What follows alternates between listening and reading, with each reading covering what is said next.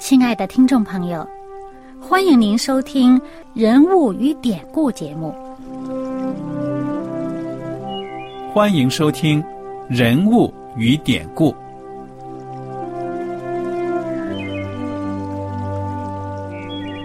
听众朋友们，当你读圣经的时候，不知道有没有过这样的想法：生活在几千年前的圣经人物，与我们这生活在二十一世纪的人有什么相关吗？那些古时候缔造了历史的伟人们，只是些令我们感叹而望尘莫及的对象吗？那些败坏了品德的小人和有负圣托的失败者，难道只是为了让我们嗤之以鼻吗？在这个人物与典故的节目里，我和小燕将与大家一起，通过圣经中的人物和他们的事迹，看看我们能从他们的故事中得到哪些启发，以便用正确的态度来对待我们每天所面对的生活和挑战，共同奔走天国的旅程。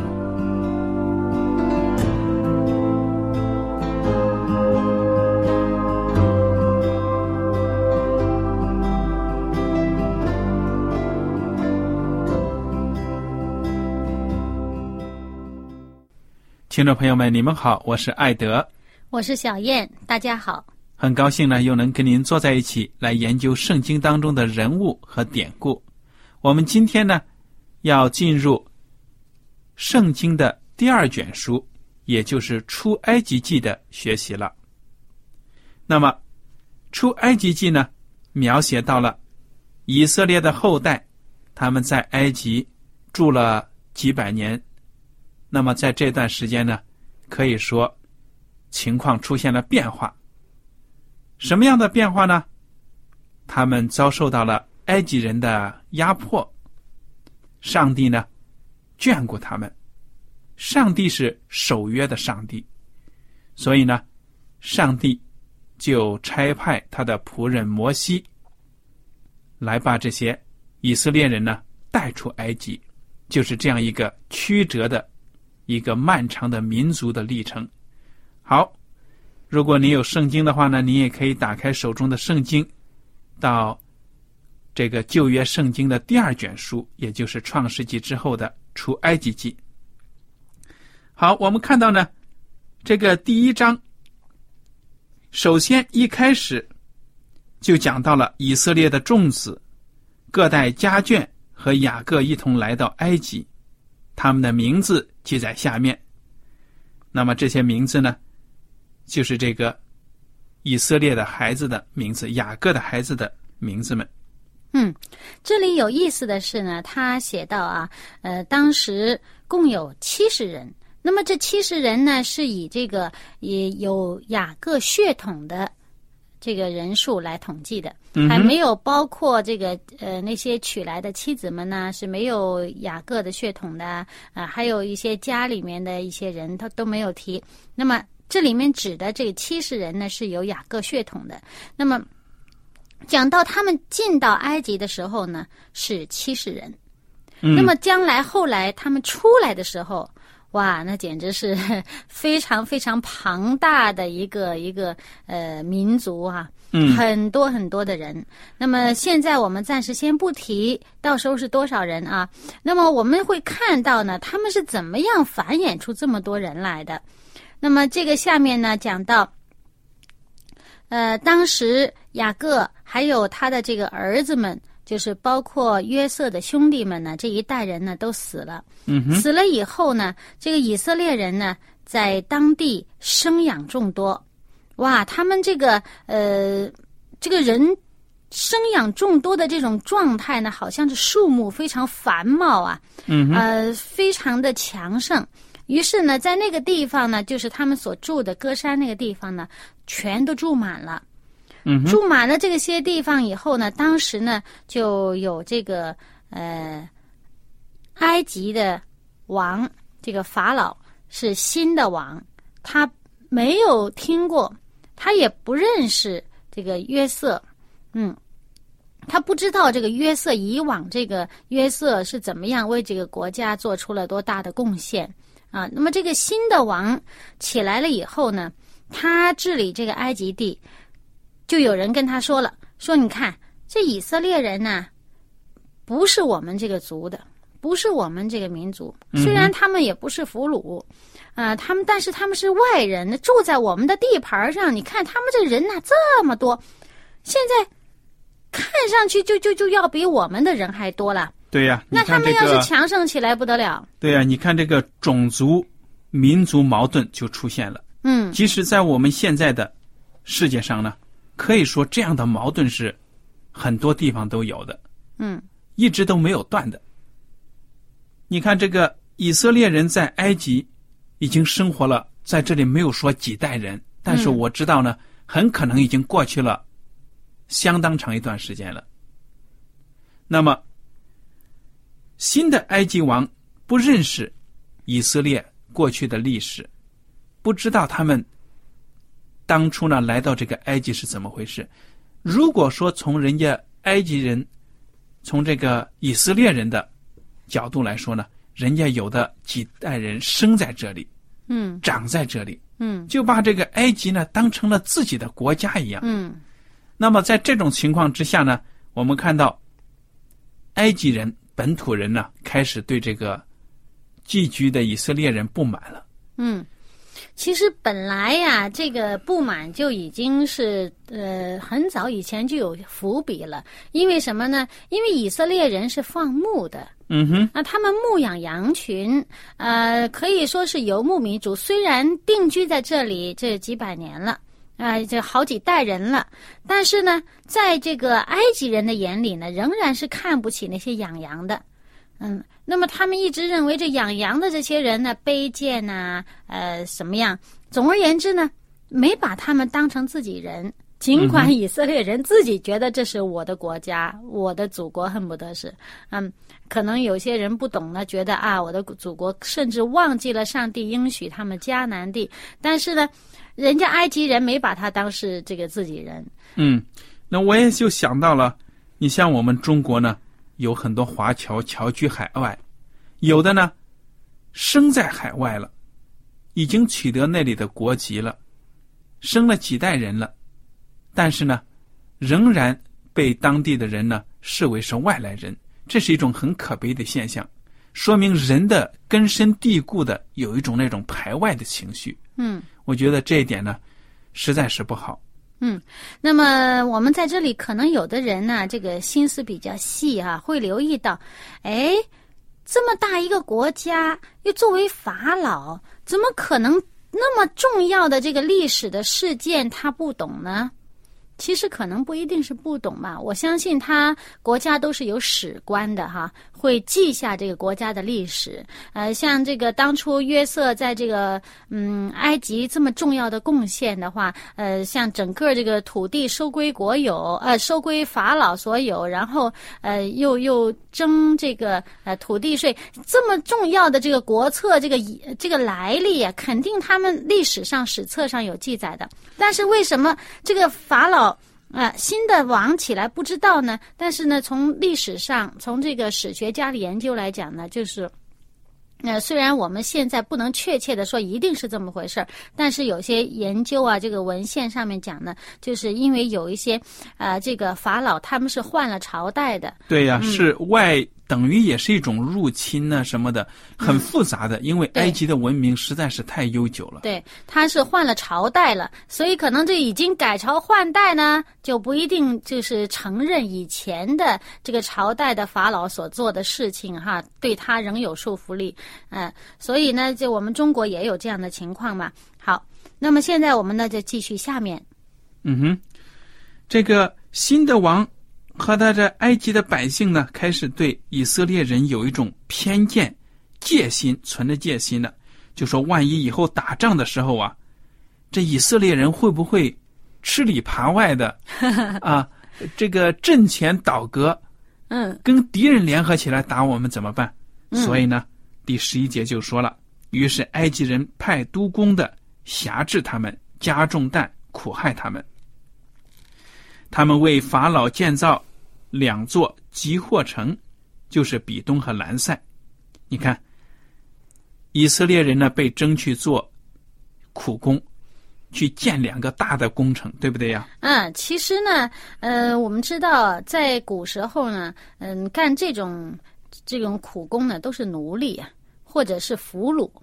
那现在这个以色列虽然不是呃奴隶，不是俘虏，但是在自己所住的这个国家呢，就被人当成这个嗯役使，当成这奴役的对象了。对呀、就把他们就是呃招去啊去做这些呃苦活啊，好像奴役奴奴隶的这样的身份。嗯哼，那么结果如何呢？圣经上说呢，这以色列人越受压迫，反而呢生命力越旺盛，越发的蔓延。埃及人呢就因此而愁烦，民族矛盾呢已经到了一个可以说呢很严重的地步了，对不对呀？所以我们看到呢，这个照理说哈，人越苦难啊。很有可能说是，嗯，好像这个意志消沉呐、我想这个法老用这个招数啊，本来也就是想叫他们意志消沉啊，想让他们啊没有办法，好像啊团结起来呀、造反呐、或者说是啊让他们这个嗯因为疲劳啊、累呀、你可能就没有能力，或者这想到自己没有能力呃养孩子，就少生点儿吧。他可能这是他的一个人口策略，对他们来讲。但是呢，哎，上帝却赐福他们。上帝本来的意思就是说要让这个以色列人在埃及这个寄居的地方这个壮大起来。那现在呢，呃，上帝照着他的旨意，嗯，仍然赐福以色列人，虽然被压迫。但是越发的蔓延，越发的这个呃旺盛，人口越发的多起来。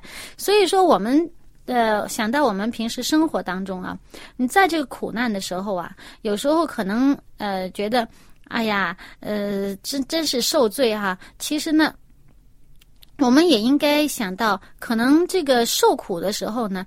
啊，上帝也借着这个苦难也会赐福我们，并不会说是呃，因为啊嗯这个受苦我们就啊、好像说放弃这个呃斗志啊，放弃这个坚强的这个意志啊，放弃这种坚定的这个信念呢。其实呢，我们应该嗯，在这种苦好像不太顺利的时候呢，更加应该信念更加坚定。那么这样的话呢。就使这个苦难本身也成为一个祝福。嗯哼。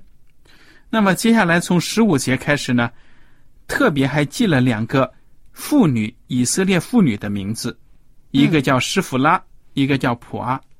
这两个人呢是接生的，是专门呢，可以说呢就是助产妇。那么接生婆，对了，接生婆，她能够两个人的名字能够记在圣经当中，我相信呢，说明这个历史的真实性。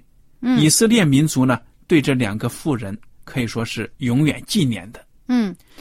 那么这上面讲呢，为什么他们被纪念呢？就讲到啊，这埃及王呢就把他们叫来了，说啊，你们为希伯来的这个妇女接生，呃，看到他们临盆的时候呢，如果是生的男孩啊，就把这男孩子杀了；如果是女孩呢，就留她的性命。嗯哼，哇，你你说这个法老、呃、出这主意，你说他他做这事儿，本身接生婆是要保全人性命的，是要让这个产妇生孩子的时候要保证这个婴儿的安全啊、帮助产妇，让让安抚产妇啊、也也让这个孩子有一个健康的这么一个一个呃，刚刚出来的时候有一个健康的生长的一个环境。哎，谁知道呢？这个法老呢，反而让他们。和他们的这个职业和他们的这个使命完全相反，给了这么一个命令，叫他们害人。嗯哼，那那么不过还有一样呢，我们可能也觉得，哇，呃，两个收生婆啊，这个两个收生婆，以色列这么多人口，两个收生婆够用吗？我想只是其中两个了。那但是呢，我们从后面看呢，这两个的这个呃影响力还相当大大。嗯哼，我想这两个收生婆呢，可能是众多收生婆当中其中的两个了。那因为以色列还有埃及地这么大，肯定有很多的人。那么这两个人呢，嗯，胆敢违背埃及王的命令，为什么呢？因为他们是敬畏上帝的。嗯，他这第十七他们相信，呢，这个埃及王的命令是不义的法令，嗯所以他们宁肯冒着生命危险呢，也要对抗这个埃及王的命令。那么，这个埃及王命令收生婆要把以色列人所生的男婴呢都杀死，但是这两个收生婆呢，却保全了以色列所生的这些男婴，而且呢，他们很讲的很好啊，这个埃及王就觉得奇怪，怎么男孩子还有哈、于是就把他们又叫来了，说你们为什么这么做？啊，让这些男孩都活着。然后这收生婆就跟法老说了，这个收生婆说了，因为希伯来妇人与埃及妇人不同，希伯来妇人本是健壮的，收生婆还没有到，他们已经生产了。你看，讲的很很有道理啊。这话看上去是有道理，但是呢，显然呢也是加了一点儿这个这个这个呃，不是真不是非常真实的成分。但是呢，他虽然说是呃，可以说说了一些谎吧，但是呢，他本身呢，我们看到后面二十节啊，说上帝后代收生婆啊，那这个。上帝后代收生婆对这收生婆好赐福他呢，并不是因为他们撒谎，主嗯主，要是呢，因为呢，他们敬畏上帝呢，没有去听这个法老王这个恶毒的这种这种害人的命令，反而呢着，生命危险呢。冒着生命危险，保全了很多无辜的生命。我觉得上帝有的时候，制服我自己认为呢，做一个基督徒，也不要太教条主义了。嗯，认为认为这些呢都是什么撒谎，好像犯了天理一样的撒谎。其实呢，我认为这是一种智慧，嗯，它并不是像雅各和一这个亚伯拉罕呢，那是害人的，对以撒和这个还有亚伯拉罕呢去那里呢，胆怯，嗯，那种出于胆怯呀，为了维护自己的私利呀，对对对对那种出于的动机不好。嗯。这两个收生婆可是冒着生命危险对，讲这些话，嗯，他是为了正义。对，那么，我觉得基督徒千万不要觉着自己，嗯。好像变成了一种教条主义啊，把这种看成是一种因为他们当时呢是一个没有办法的办法呢，对呀、啊、很可能，当然，当然不能说完全呃没有那个更好的方法，当然有可能有，但是呢，当时在这种情况下，他们能这样做，他完全是没有任何私心私意，完全是为了那些无辜的孩子们的性命，为了保全这些孩子们。我想也许嗯在这些希伯来的妇人当中，确实有相当大的成分有有这样的，有有有，所以因为不是投胎的话，都是生呃，往往会生的比较快，嗯。那么，不管怎么样呢，上帝就赐福这两个收生婆。圣经还说呢，上帝便叫他们成立家室。嗯，但是我们中间看到还有一句啊，就是这二十节里面的后半句，他说：“上帝后代收生婆，以色列人多起来，极其强盛。”哇，那我们看这个两个收生婆，不会因为说是两个人的原因呢，就让整个以色列人的人就一下子多的非常多。如果其他的人都不好的话呢，哎，嗯，这个孩子还是会有很多就是冤死的，对吧？所以呢，有可能，当然我们也可以这样想象呢，有可能这两个收生婆呢，嗯，不一定呢，就是说呃很普通的收生婆，很可能他们呃有很代表性或者有领导的这个呃或者说是管收生婆的人。于是呢，这法老就找了这么两个很有代表性的收生婆来，呃，交代他们任务。嗯哼，那好，法老一看呢，这个希伯来的收生婆呢，并不是很可靠，于是呢，就命令所有的民众，以色列人所生的男孩，你们都要丢在河里；一切的女孩，你们要存留她的性命。这个是可以说是普天下的对他的民众的一个命令。嗯第二章呢，就描写到了伟大的民族领袖摩西的降生。那个摩西的父母呢，都是利未人。他们结婚之后呢，就生下摩西。妈妈看到这个儿子呢，生下来长得很俊美，哪舍得把孩子扔掉啊？对不对呀？正是这个法老下命令要扔孩子的时候，其实呢，他们在这个摩西之前呢，还有两个孩子，一个是呃这个大姐啊米利安，接下来呢就是亚伦，啊亚伦呢是摩西的哥哥呢，比他大三岁。那么在在亚伦的时候呢，还没有说命令要把孩子扔到河里边的，嗯，但是到摩西的时候呢，这命令就下来了。嗯哼，所以这个母做母亲的，这自己的孩子怎么会舍得抛弃？何况要让他死呢？嗯，所以这对父母呢，就千方百计的要把孩子隐藏起来。结果这孩子长到三个月大的时候呢，实在是没地方藏，没办法再隐瞒了。没办法呀，他们就做了一个盒子，用这个蒲草编了一个盒子，然后呢，里面又是涂上涂上这个石漆、石油，就好像我们现在说的那种松香一样，对不对呀？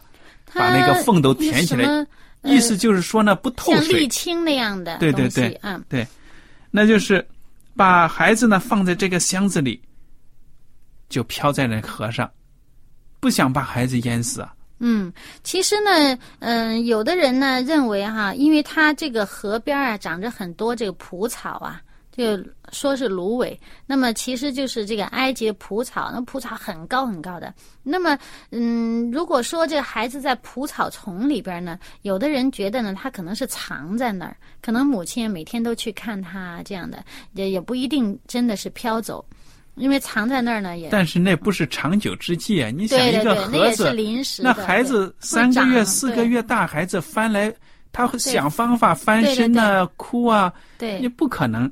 所以我想这个盒子不会在水上漂太久的。但是不管怎么说，这是做母亲的想存留这个孩子的性命啊。对呀、不管是飘走也好啊，还是怎么样，他让这个盒子呢，让这个篮子呢，就是不受天气的影响，而且呢，让孩子呢，就是说，呃，真的是飘到河里面去呢，水捡到，也让这孩子就是能够让他有一线生机。嗯，那么以色列人被逼迫到这种地步，实在也真的是令人心痛。这个摩西被放在盒子里，在水上漂，那么摩西的姐姐就跟在这个河边呢，要看这个盒子到底会有什么样的结局，对不对呀？对，看着这个姐姐也嗯爱自己的小弟弟，对不对？嗯，他看着，哎，正好呢，法老的女儿到河边来洗澡，她的使女们就在河边行走。这个公主呢，就看见这个摩西所躺的这个盒子了，赶快打发人把他取来。孩子一哭，你说这个法老的女儿呢，她的心软了。嗯。这个他知道这是这个呃以色列人的孩子，他说这是希伯来人的一个孩子。哎，你想想，他怎么知道这是希伯来人的孩子？我想呢，我自己猜想，第一可能是从包孩子的这个布啊、服装特征；第二呢，很可能在当时把孩子放在盒子里，放在河里面漂，不是摩西唯一的做法，不是摩西的父母第一个这样做的，肯定当时有这样的一种，既然要把孩子扔到河里。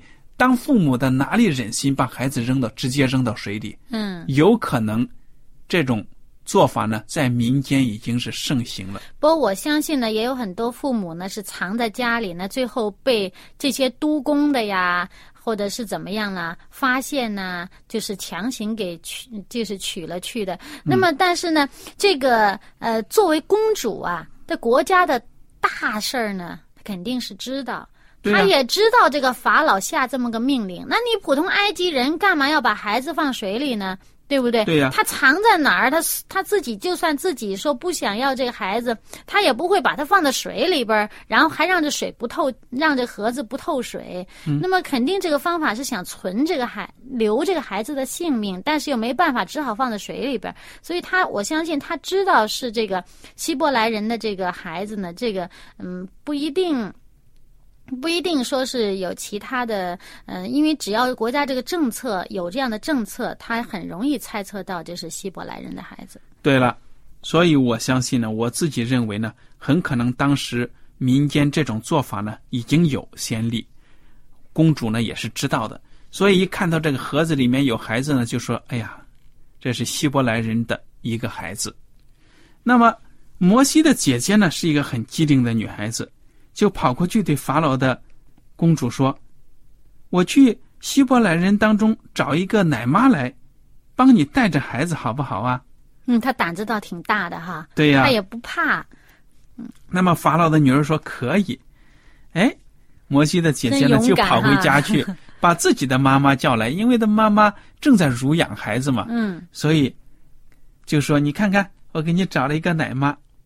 他也没说这是孩小孩的妈。法老的女儿呢就说：“好，你把这孩子抱去呢，为我奶他，我必给你工价。”于是摩西的妈妈呢又名正言顺的把孩子抱回去呢，喂养他。养自己的孩子，然后还有还有报酬，嗯，哇，其实真是这个做母亲的，她这种，呃，怎么说呢？她本来觉得好像我这个孩子可能就没了，但是呢，他尽了他这个。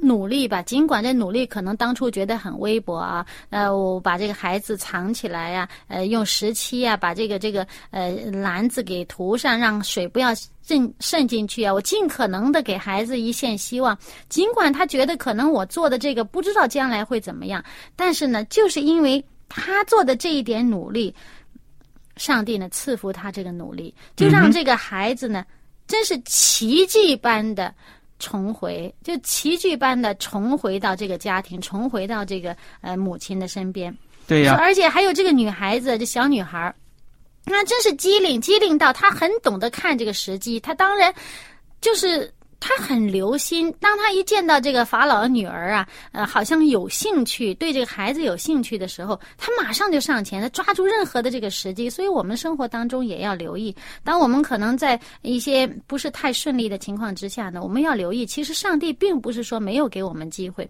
很可能这时机就在身边，那我们要懂得抓住这个机会，不要害怕。对了，第十节呢就讲到，摩西呢渐渐的长大了，稍微长大一点呢，他的妈妈就把他带到法老的女儿那里，就做了这个公主的儿子，被公主呢正式的收养了。这个公主呢给孩子起名叫摩西，意思呢就是说因我把他从水里拉出来。你看摩西的这个名字呢是埃及的公主给的。我们看到摩西呢。他真的是蒙上帝的大爱怜悯，能够在这个患难当中呢被上帝拯救了。那么他后来呢蒙上帝的呼召，成为以色列人的领袖。这个故事呢非常的有趣，我们下次呢接着来讲。如果您听了今天的讲座有什么问题和想法呢，我们欢迎您写信给我们。好了，艾德和小燕，感谢您今天的收听，我们下次节目呢再见。再见。喜欢今天的节目吗？若是您错过了精彩的部分，想再听一次，可以在网上重温。我们的网址是 x i w a n g r a d i o 希望 Radio，或是找旺福村也可以找到。记得把好东西介绍给您的朋友，与他一起收听。